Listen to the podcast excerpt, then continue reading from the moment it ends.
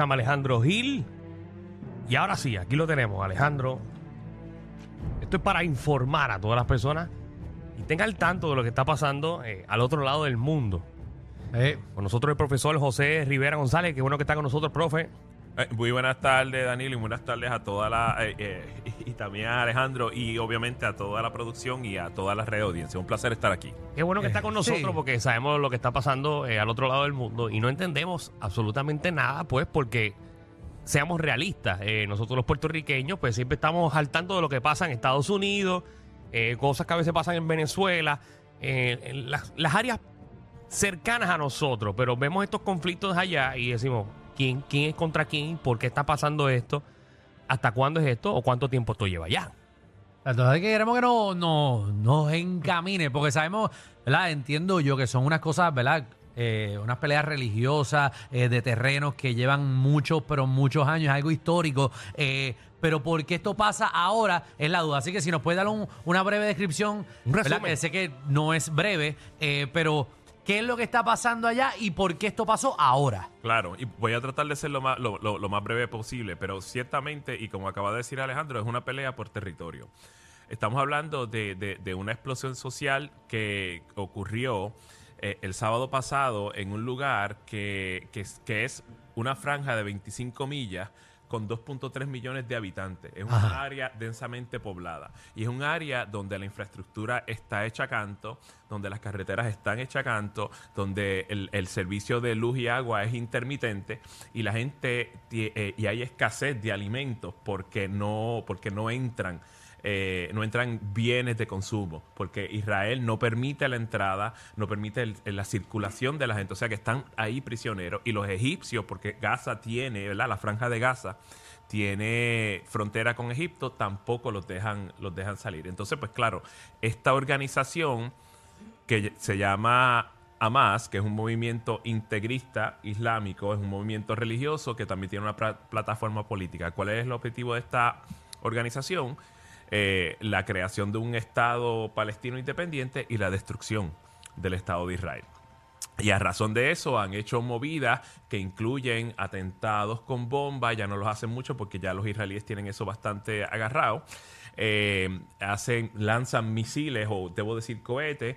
Y en el caso del sábado pasado, pues hicieron este, rompieron la verja y ¿Quiénes, rompieron entraron. la vela? ¿Quiénes fueron los primeros? Eh, lo- los militantes palestinos de, de, de- So, de esto es una Hamas. guerra entre palestinos y israelitas. Eh, eh, es una guerra entre Hamas y el Estado de Israel. Hamas, o sea, eh, eh, es, es bien importante porque muchas veces, y en las redes sociales que, es bien- que son bien tóxicas a veces, eh, eh, Hamas es, es una organización política, política y religiosa. Es como, como Al Qaeda, por ejemplo. Eh, sí, pero no representa a todos los palestinos. ok. Ese es el, ese es el punto. Eh, Es un grupo, en un Gaza, sector. exacto, es un grupo. Y como los populares aquí. Básicamente. Ok, no, no, muy bien. no menciones un partido porque No, está no, diciendo no. que los populares son los malos. No, no, digo populares o PNP o, Exacto, como un o- partido político. O, o los independentistas. eh, Y, y de eh, hecho, sí, así mismo es, Alejandro. Es un partido político. Pero un partido político que también tiene un ala militar. Exacto. Eh, y esa ala militar, que es la Brigada Al-Aqsa, es eh, Al-Qassam, perdón. Al-Aqsa es otra cosa. La Al-Aqsa es la, la, el- el- el- la pesquita que está en Jerusalén. Eh, Al-Qassam, pues, eh, hace esas movidas. Entonces, quienes rompen e- eso, fue, fue- eh, quienes rompen la verja, Es Hamas. Para, fue Hamas. Eh, lograron, primero tiraron una, una batería de cohetes hacia Tel Aviv, hacia la- la- la- los, los pueblitos y las comarcas que están en, en Israel, perdón.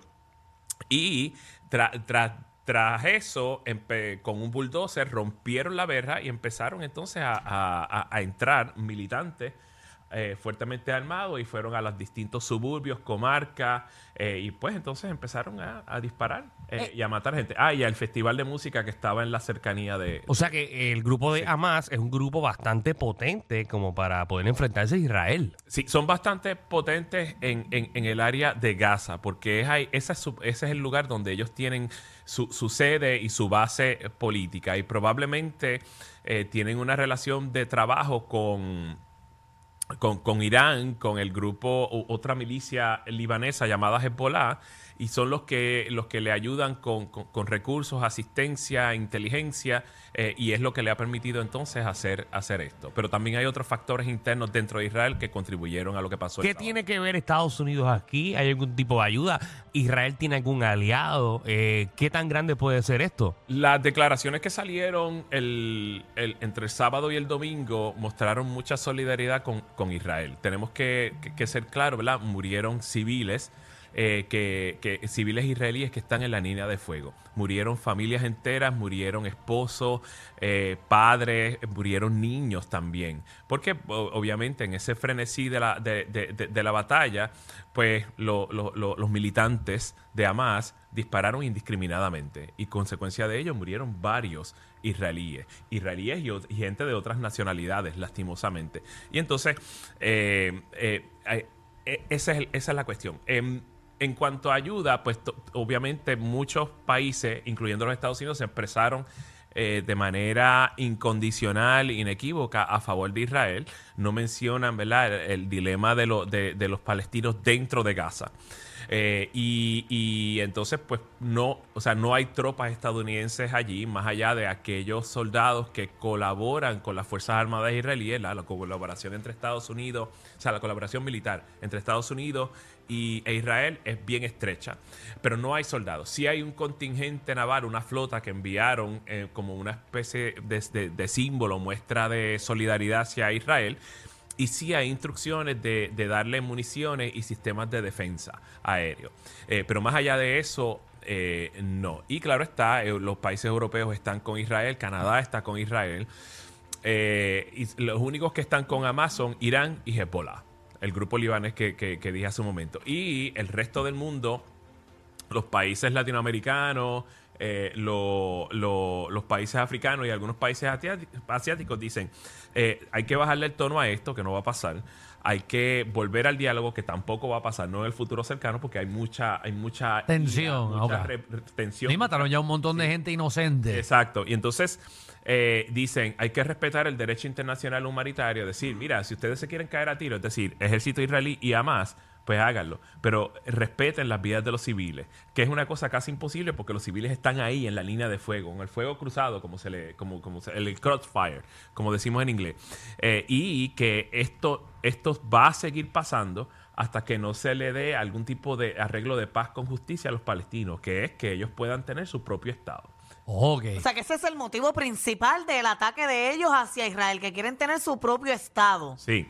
Pero, y- o sea, yo leía algo que decía que de Israel ellos le suplían energía eléctrica a los otros, o que eh, ellos quieren el Estado para ellos mismos poder suplir sus necesidades y no tener que depender de Israel. Exacto, y poder comerciar con otros países, incluyendo a Israel. Porque la, la idea del plan de paz del 1993 era que, que, que, el, est- que Palestina o los territorios palestinos se convirtieran en un Estado propio y que tuvieran una cohabitación pacífica con, con- con- con- Israel. No se dice mucho, pero estos, estos estados dependen de sí mismos. La, la- la fuerza laboral en Israel mayormente es palestina. Eh, es decir, palestinos que vienen del margen occidental, Cisjordania, más cerca de Jerusalén, y gente de Gaza. Eh, y que después de 2007, cuando cerraron las fronteras, luego de varios enfrentamientos, eh, toda esa gente no se ha podido mover. Hay un 40% de desempleo, hay niveles de pobreza bien grandes en Gaza, y ahí, está, ahí- está el detalle. Eh, una pregunta, si obviamente conozco a varias personas que van a viajar a Egipto en estos días, ¿usted recomienda que ahora mismo estas personas que tienen viajes para, ¿verdad? Para ese, para sitios así como Egipto, que ahí no está el, eh, ¿verdad? Eh, No está la pelea allí mismo, pero está side to side. Bueno, hay varios países cerca de Israel. Hay un montón. Todas estas personas americanas que vayan para esa área de vacaciones en un momento ahora, ¿es recomendable o es recomendable que cancelen? Eh, claro. eh, Ajá. Como co- cuando nosotros viajamos, obviamente portamos un pasaporte de los Estados Unidos. Ok. Siempre es bueno ejercer sentido común. Sí, que sacar el, el, eh, el exacto. pasaporte boricua, Y el del coquí. Mucho sentido común y mucha discreción. Ajá. Eh, tampoco hay que gritar por los cuatro vientos que uno tiene un pasaporte estadounidense, porque eso también, eh, primero, que te ves ridículo y segundo, que te, te- te conviertes en un blanco. Eh, o sea, un, un target. Em, y, y entonces, claro, si la gente va a viajar al área general, pues mira, lo haga- de nuevo, utilice el sentido común. eh, utilice la sabiduría y esté siempre ¿verdad? con los ojos abiertos. Egipto está cerca de Israel. Sí. Eh, si ya el viaje es inminente, pues, pues, pues hágalo con mucho, con mucho cuidado. Eh, y, y- y nada, recele al Altísimo de que todo, de que todo vaya bien. Muy bien. Egipto es una experiencia única, maravillosa, que, que yo creo que, que, que- que- cambia vida. Estamos hablando de- de- del Cairo, una ciudad antigua, de, de ir a ver a las pirámides y, la, y, y entonces, ¿verdad?, presenciar toda la antigua civilización que fue Egipto, pero sobre todo Alejandría, en el Mediterráneo. Es una, es una ciudad maravillosa donde estuvo una gran biblioteca en un momento dado, donde hay una nueva Que esa biblioteca. la quemaron, ¿no? Sí, la que quemaron, pero ahora tra- están tratando de traer un esfuerzo de traer una biblioteca nueva de Alejandría. Y sobre todo para ir a ver a los coptos. Estos son egipcios que son cristianos, que son, que, que es una, que es una secta que funda el, el evangelista San Marcos. Eh, hablan su propio idioma, aunque hablan árabe también, y siguen sus rituales. Son fieles a Roma. ¿verdad? Al, rito. Al, al Papa y todo eso, pero tienen ritos orientales. Y una comunidad bien particular. Y, y yo creo que es bien chévere que se pueda ir. Pero, ¿verdad? De nuevo, mente abierta, ojos abiertos y mucho, mucho sentido común. Si la Bueno. ciudad y todo eso es bonito, imagínate si le añades un poquito de adrenalina de que al lado hay una queja. eso lo esa- hace bello, eso con una tiene que- adrenalina. No, no, no, no, no lo hace bello, pero tiene que tener mucha precaución. Eh, Muchas gracias, eh, profesor eh, José Rivera González. Eh, gracias por instruirnos aquí un poquito. Eh, nosotros, pues, hemos dicho unas brutalidades al aire, eh, así que... No an- teníamos nada de conocimiento, por eso queríamos Exacto. una persona que supiera. Así que antes de seguir repitiendo las brutalidades que nos estábamos diciendo, nos hacía falta alguien que nos orientara. Así que muchas gracias, eh, profesor José Rivera González. Ya la orden aquí, cada vez que quiera venir al reguero. Claro que sí, y, y yo estoy en las redes sociales como profe José Rivera, todos juntos. Muy Así bien. que allí me pueden seguir siempre. Profe José Rivera, Sí, para lo buscar que- Sí, información. eh, incluyendo, to- incluyendo TikTok. ok. Ajá. Ah, sí, Ah, TikTok, los TikTok, reels de al Insta. día. Sí, yo soy tiktokero desde el principio. desde la pandemia, no desde el principio, desde la pandemia. va. Muy bien, así que sigan al profesor José Rivera González en todas las redes sociales. Gracias. Le voy a dar follow porque tengo como 35 preguntas más que hacerle. claro que sí, claro que sí. Atención a toda la competencia. Estamos dando clases de radio de 3 a 8. Danilo Alejandro y Michelle, el reguero, por la nueva